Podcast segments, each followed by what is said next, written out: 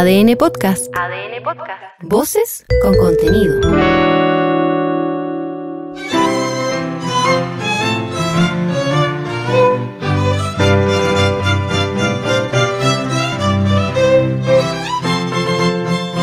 En este podcast escucharás íntegro el texto propuesto por el Consejo Constitucional y el Comité de Expertos para ser sometido a votación ciudadana en diciembre próximo.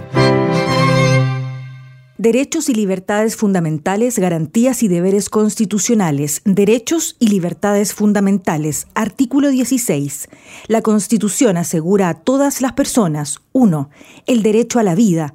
La ley protege la vida de quien está por nacer. Se prohíbe la pena de muerte. 2. El derecho a la integridad física y psíquica. Nadie será sometido a tortura ni a tratos o penas crueles, inhumanos o degradantes. El desarrollo científico y tecnológico estará al servicio de los seres humanos y se llevará a cabo con respeto a la dignidad humana. 3. El derecho a la igualdad ante la ley y la no discriminación. Ni la ley ni la autoridad podrán establecer diferencias arbitrarias. Hombres y mujeres son iguales ante la ley. En Chile no hay persona ni grupo privilegiado. En Chile no hay esclavos y el que pise su territorio queda libre.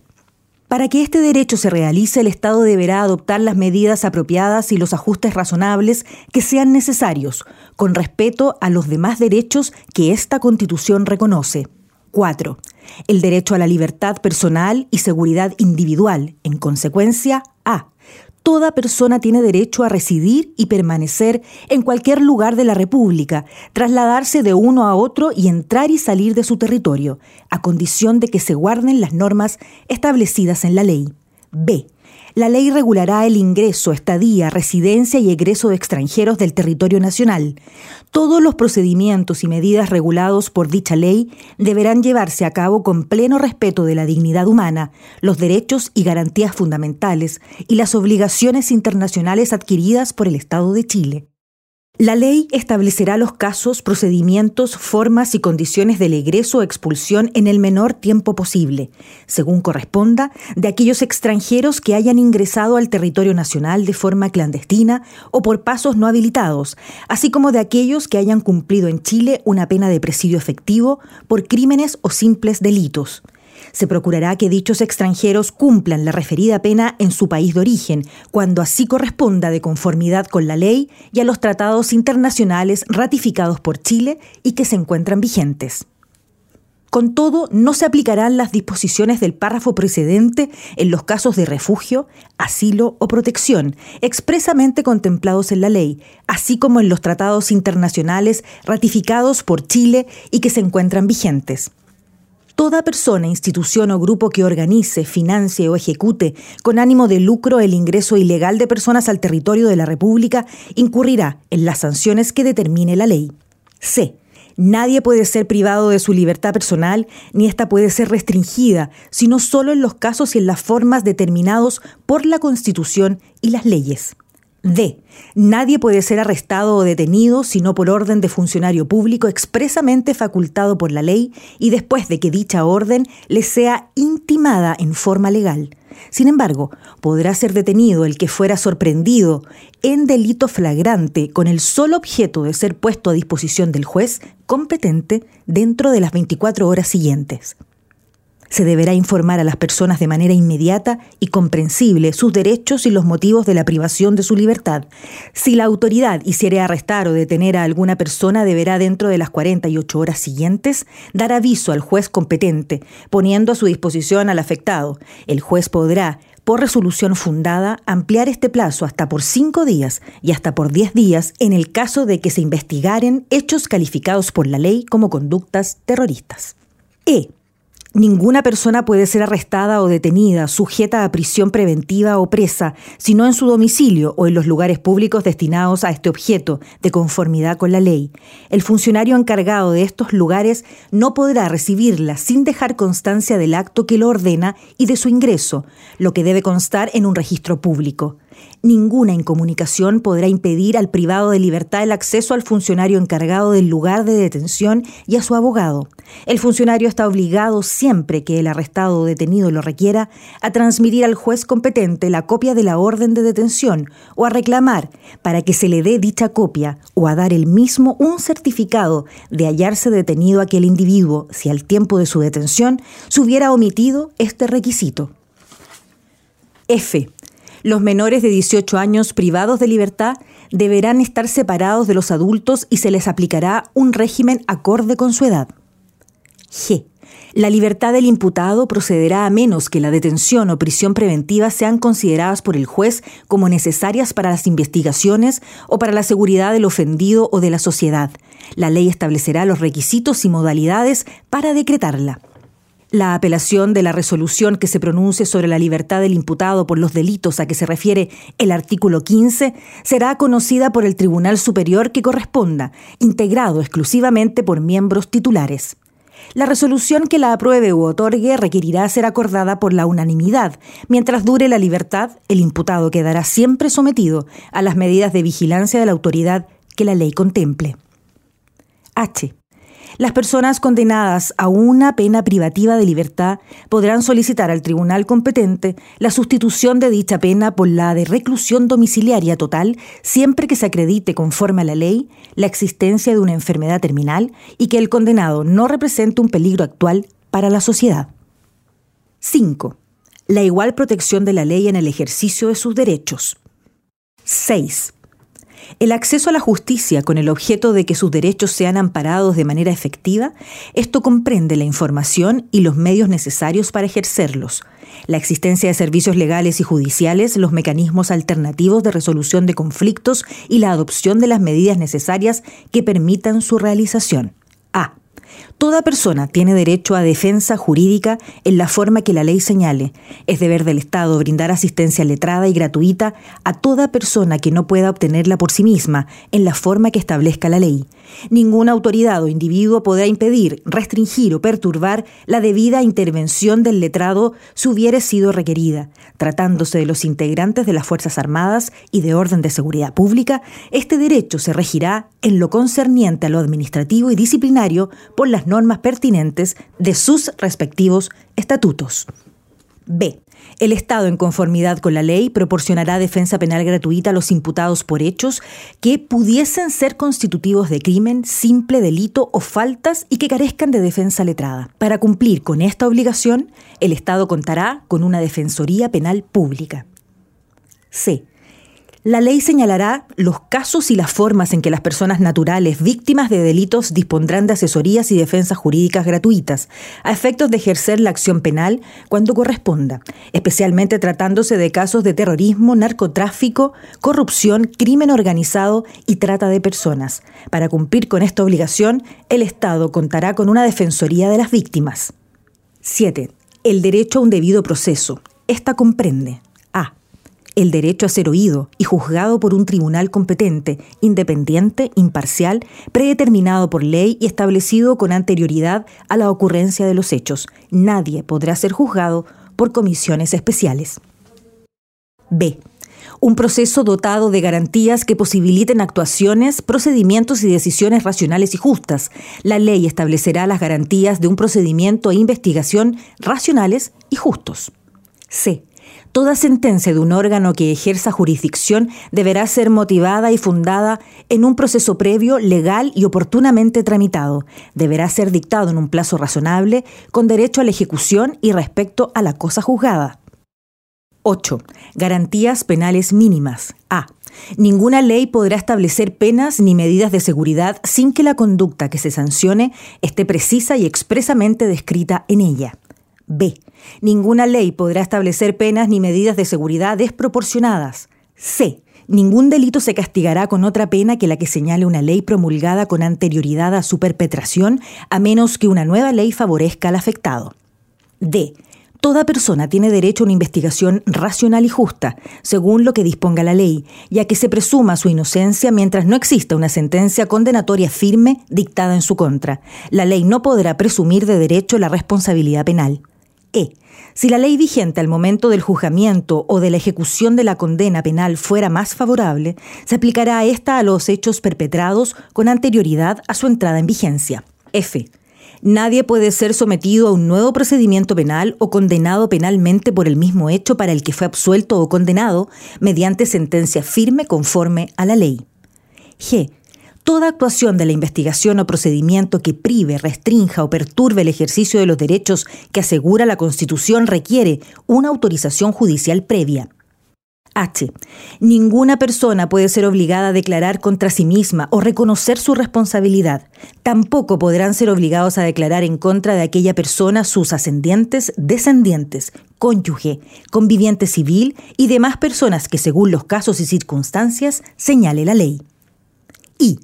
En el proceso penal es irrenunciable la asistencia de un abogado defensor proporcionado por el Estado si no nombrare uno en la oportunidad establecida por la ley. J. No podrá imponerse la pena de confiscación de bienes sin perjuicio del comiso en los casos establecidos por las leyes. K. No podrá aplicarse como sanción la pérdida de los derechos previsionales. L.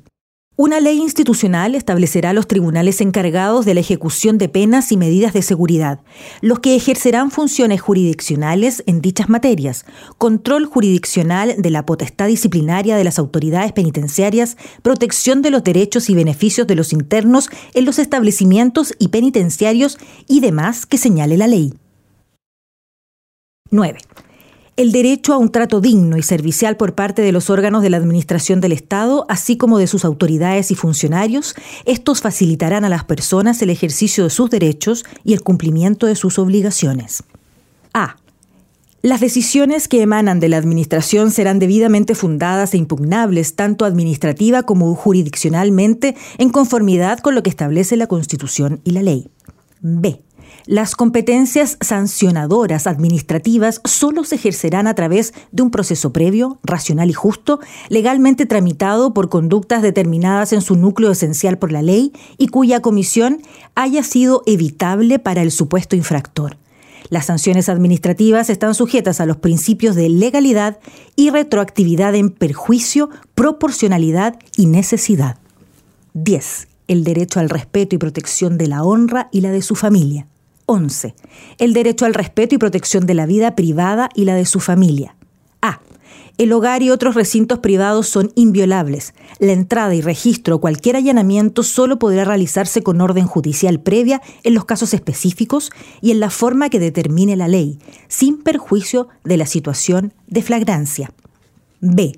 También son inviolables las comunicaciones y los documentos privados. La interceptación, captura, apertura, registro o revisión solo se podrán realizar con orden judicial previa, dictada en los casos específicos y en la forma que determine la ley.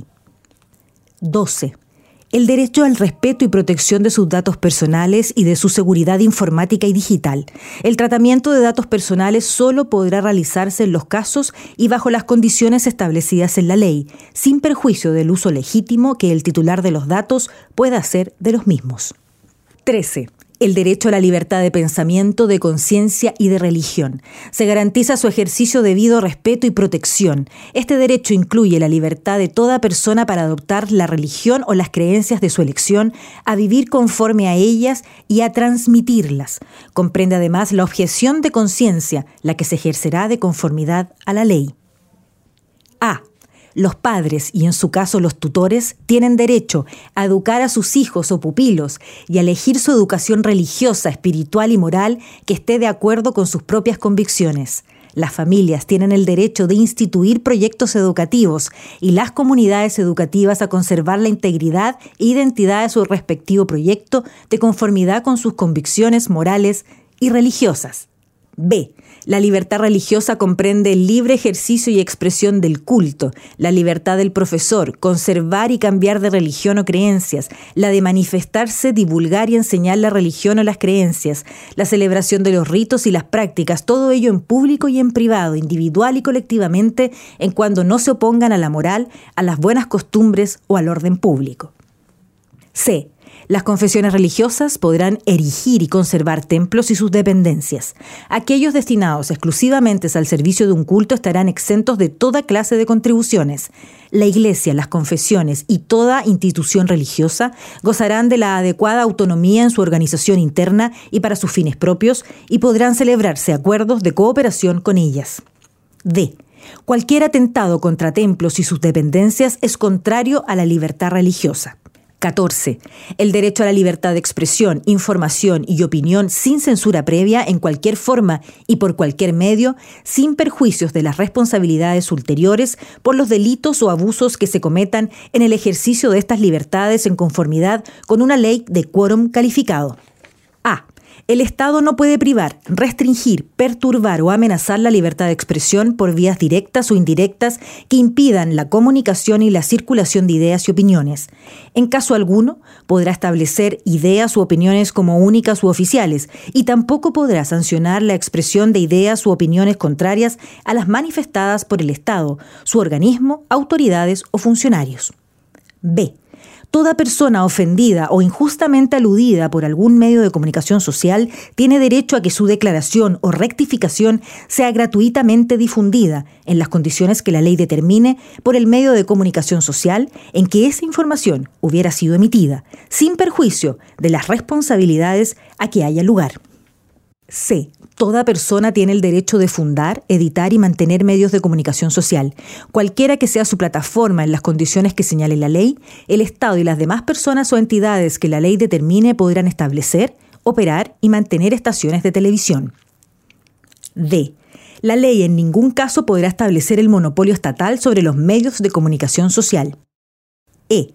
Habrá un Consejo Nacional de Televisión Autónomo y con personalidad jurídica encargado de velar por el correcto funcionamiento de este medio de comunicación.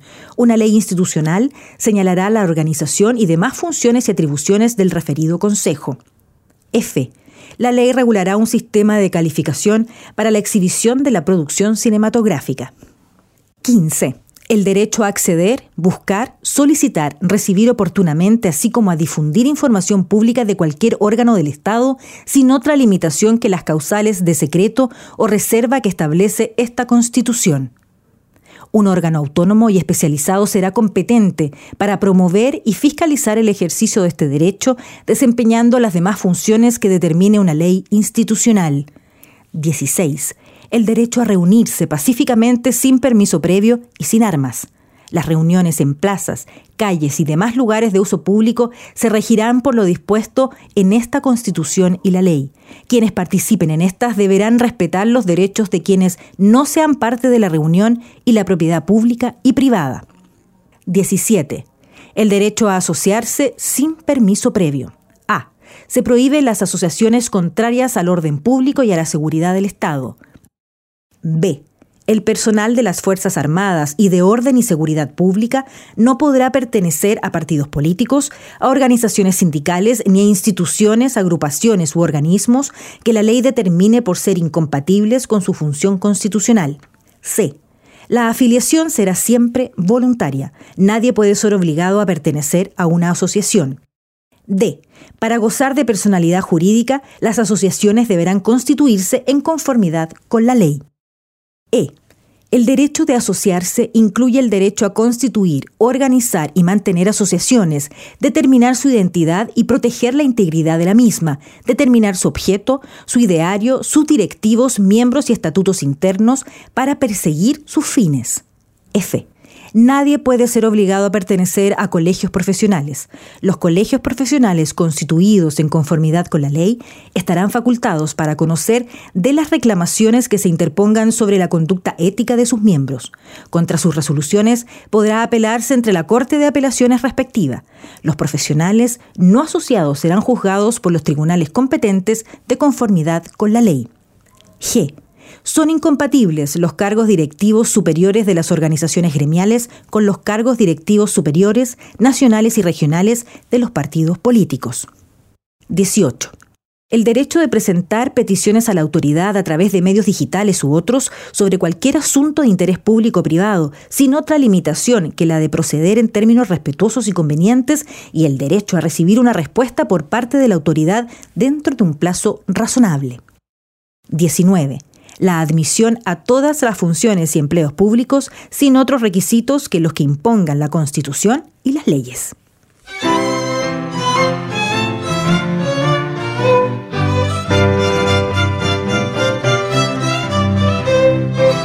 Escucha y comparte el contenido íntegro de la propuesta de nueva constitución desde adn.cl, sección podcast, en podiumpodcast.com o en tu plataforma digital favorita.